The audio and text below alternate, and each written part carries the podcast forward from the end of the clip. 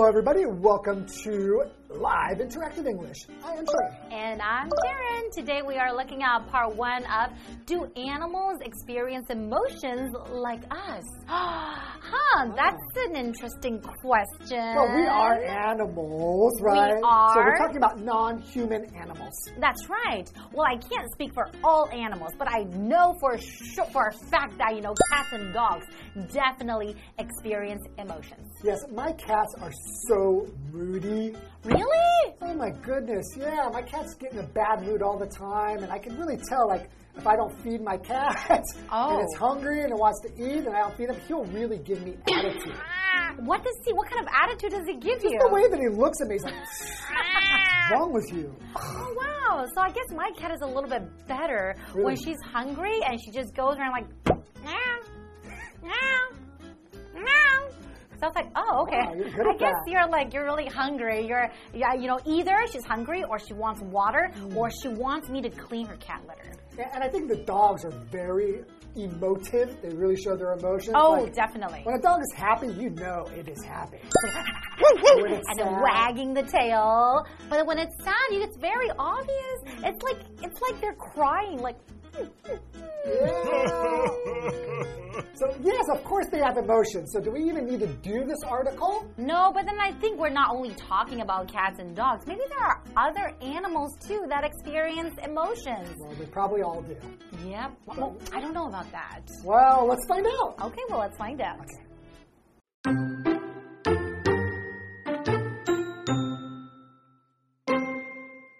Many scientists agree that animals feel emotions just like humans. Although there is debate about how they experience them, observed behavior suggests that animals experience things like happiness, sadness, anxiety, and excitement.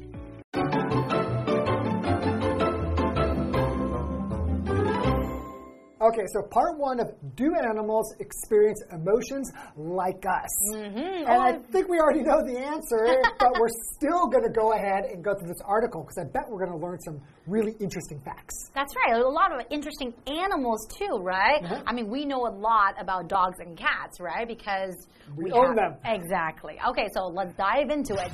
Many scientists agree that animals feel emotions just like humans. Hmm. Although there is debate about how they experience them.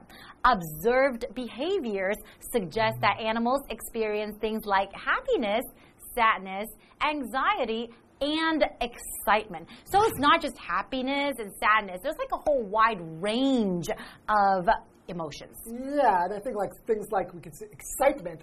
It's so obvious to see excitement, right? Yes. But things like anxiety might be a little bit more difficult to observe. You're right. You might have to be very, very observant in Ooh. order to observe Oh, their wow. emotions. Okay, so we have observe here as a verb, and then you said observant to be observed as an adjective, Adjective, yeah. right? So as a verb, to observe means to see or notice something or somebody, That's right. right? And especially like if you're really paying attention to Yes. that thing to try to get some information. So, for example, you could say the prisoner is extremely dangerous and should be observed at all times. So he should be carefully looked at at all times because he might do something really dangerous to other people, right? Right. Mm, so, okay. have you ever observed a behavior that you thought was like really kind of like surprised you about a cat or dog that you've owned? Well, um, I remember you told me once before that you walked your cat. You took your cat to like a park or something? bad idea.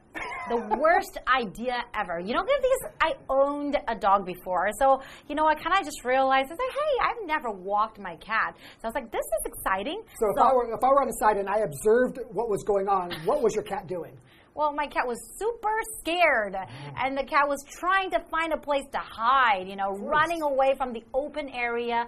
Before I was just thinking, hey, let's have a picnic and then just enjoy the open area and the grass.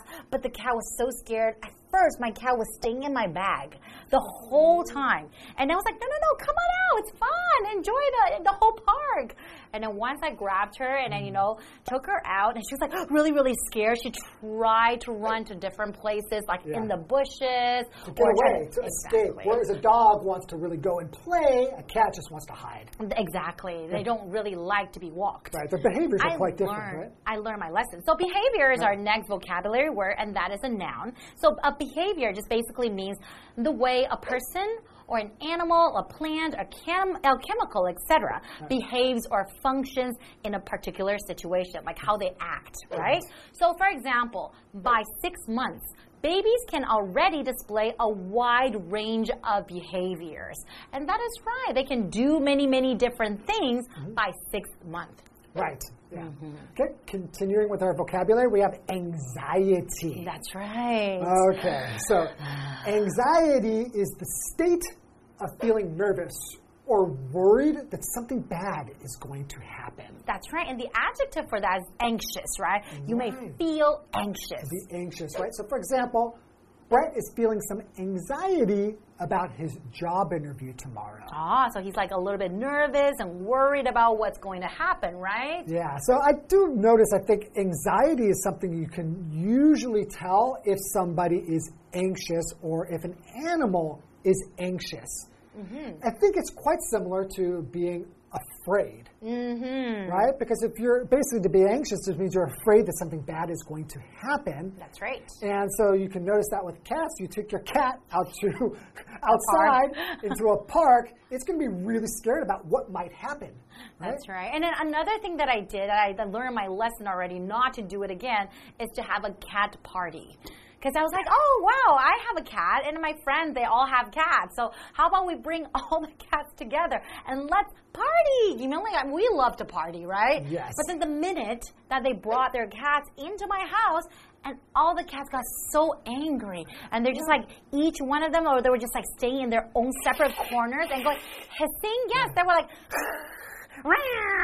and then they were just like not happy. Sounds pretty much like the worst party ever. Yeah, so don't have cat parties. They don't really get along with each other. Okay. All right, well, we'll go ahead and take a break, and we'll be back with, I think, whales. Ooh, that would be cool. I wanna love learn about that. learning about whales. Okay.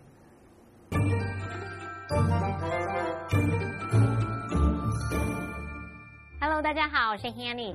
同学们认为动物们会跟我们一样有情绪吗？ 我想大多数有养宠物的人都会认为答案是肯定的。那么许多科学家都同意啊，动物会跟人类一样能感受情绪。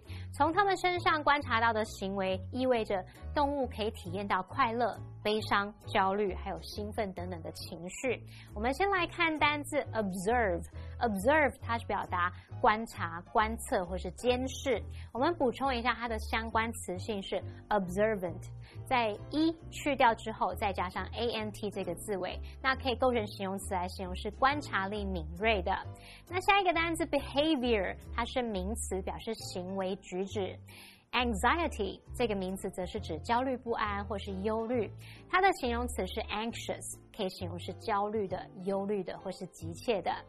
Karen 老师刚刚聊到说，举办猫咪派对是个烂点子，猫咪们聚在一起，应该整个都快抓狂了吧？它们可能会一直，就是发出那种嘶嘶声。我们学一下 H I S S hiss 这个动词就可以表达发出嘶嘶声。好，接回到课文中。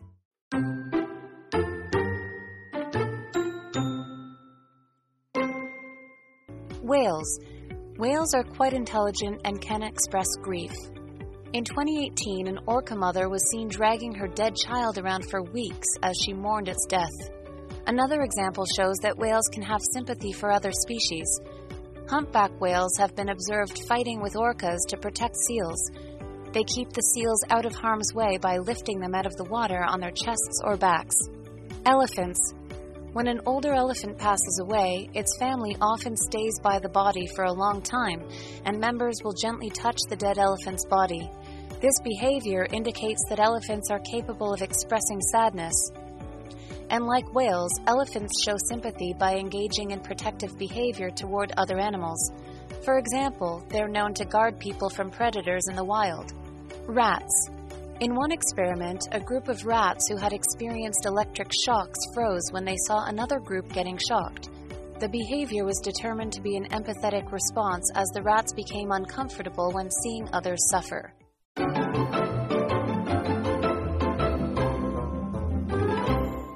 Welcome back, everyone. So, before the break, we were talking about some animals that can express their feelings, like dogs and cats. They can express like a whole wide range of emotions, like happiness, sadness, excitement, etc. Right? Right. But right now, we're going to learn about other animals expressing their emotions, and not just dogs and cats. Cool. So let's start off with whales. All right, I love whales. So whales are quite intelligent and can express grief. Wow. So yeah, we do we do hear that ele elephants, Mm-hmm. not elephants, whales are very intelligent, right? Dolphins, whales. From what we understand, they seem to be like almost as intelligent as people, but just in a different environment, That's right. right? So they can feel grief.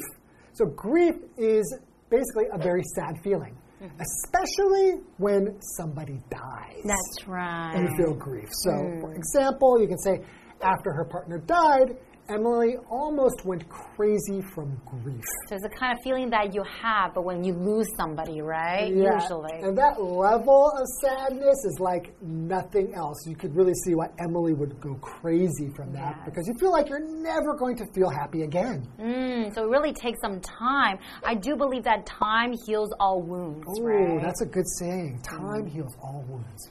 Continuing, in 2018, an orca mother was seen dragging her dead child around for weeks as she mourned its death.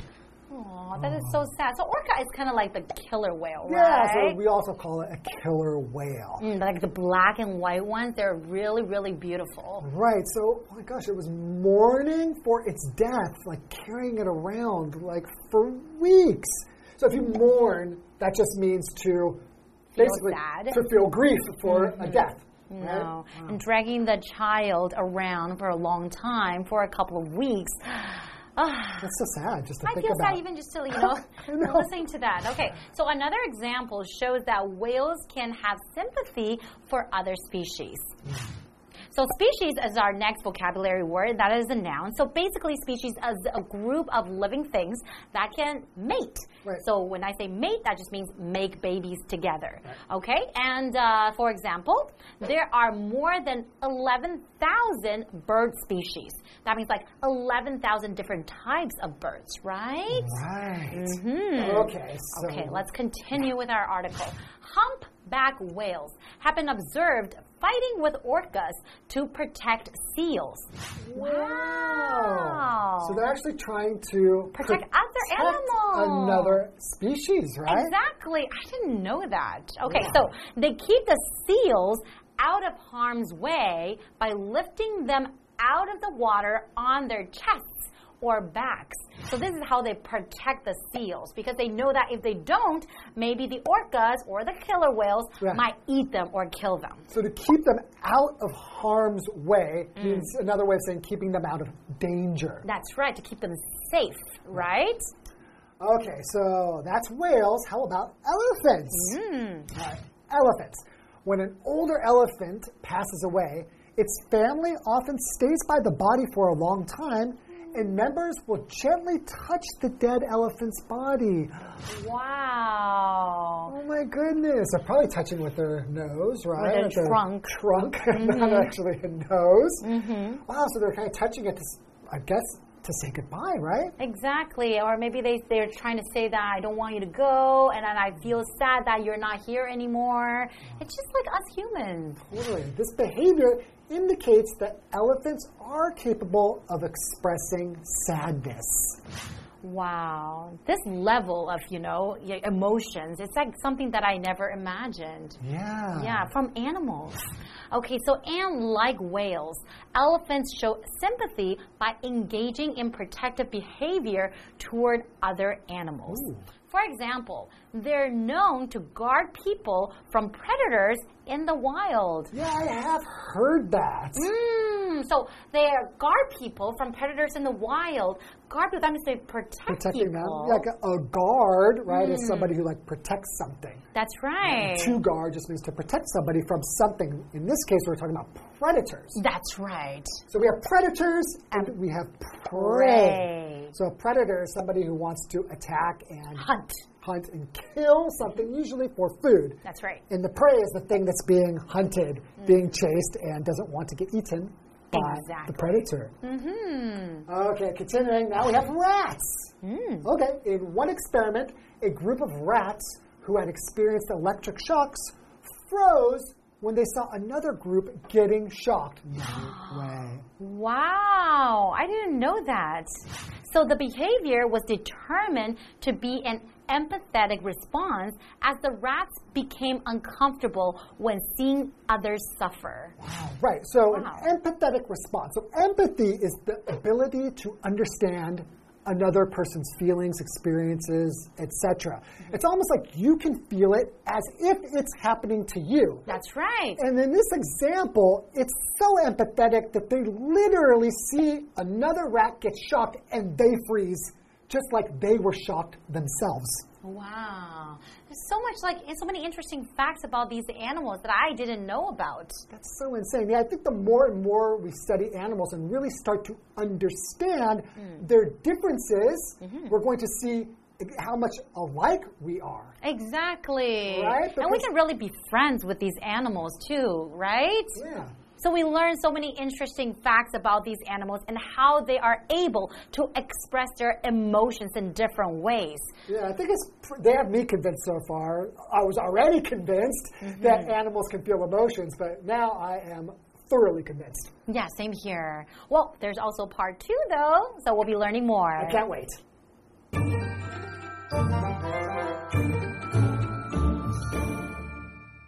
好，首先来看看金鱼这种动物，它们相当聪明，而且会表达悲伤。在二零一八年，就有人看到一头虎鲸妈妈拖着死去的孩子好几个星期来哀悼它的死亡。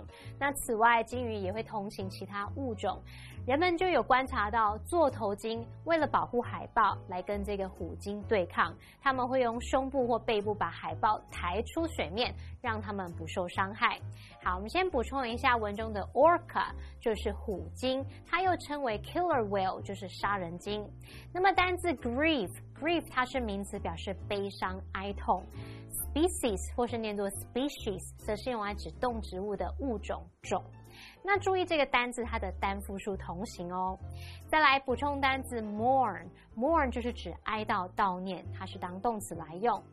好，课文接着写到说，大象也能够表达悲伤，而且跟金鱼一样，大象是透过对其他动物做出保护行为来表达同情。像是大家都知道，他们会保护人们来免于受到野外掠食者的侵害。那这边补充一下，predator 就是掠食性动物或是掠夺者。老师们说的 prey，p r e y，prey 就表示猎物或是被捕食的动物。再来下一个段落呢，谈到老鼠，在一项实验中，一组经过电击的老鼠看到另一组老鼠受到电击时，它们会僵住，诶，那这种行为就被判定是一种同理反应，因为老鼠看到其他老鼠受苦时会变得不舒服。那文中用到这个 empathetic，empathetic 是形容同情的、有同理心的、产生共鸣的。那它的名词是 empathy，empathy 表示同感、共鸣。好，这两个重点，我们进入文法时间。好，我们来看第一个重点是 harm's way，是指危险的地方或是处境。Out of harm's way 可以表达离开险境，在安全的地方。那么相反的，in harm's way 则是表达身处险境。我们以下介绍几种常见搭配用法。你可以用 keep 什么什么 out of harm's way 来表达使什么远离危险，使什么在安全的地方。那还可以用 stay out of harm's way 来表达远离危险。还有呢，你可以用 put 什么什么 in harm's way 来表达置什么于险境之中。好，来看个例句：It's natural for parents to keep their children out of harm's way。父母让小孩远离危险，这是很自然的事。好，第二个重点是 engage in 加上名词或动名词呢，是表达从事、参与什么什么。举例来说，Ian rarely engages in social activities。Ian 很少参与社交活动。那比较一个用法，如果我们是用 be engaged in 加上名词或动名词，则表示忙于什么什么。像 Amy is engaged in writing her new book. Amy 正忙于写新书。好，那么以上是今天讲解，同学别走开，马上回来哦。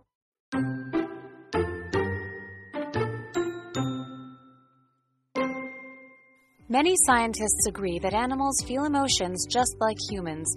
Although there is debate about how they experience them, observed behavior suggests that animals experience things like happiness, sadness, anxiety, and excitement. Whales. Whales are quite intelligent and can express grief. In 2018, an orca mother was seen dragging her dead child around for weeks as she mourned its death. Another example shows that whales can have sympathy for other species. Humpback whales have been observed fighting with orcas to protect seals. They keep the seals out of harm's way by lifting them out of the water on their chests or backs. Elephants. When an older elephant passes away, its family often stays by the body for a long time, and members will gently touch the dead elephant's body. This behavior indicates that elephants are capable of expressing sadness. And like whales, elephants show sympathy by engaging in protective behavior toward other animals. For example, they're known to guard people from predators in the wild. Rats. In one experiment, a group of rats who had experienced electric shocks froze when they saw another group getting shocked. The behavior was determined to be an empathetic response as the rats became uncomfortable when seeing others suffer.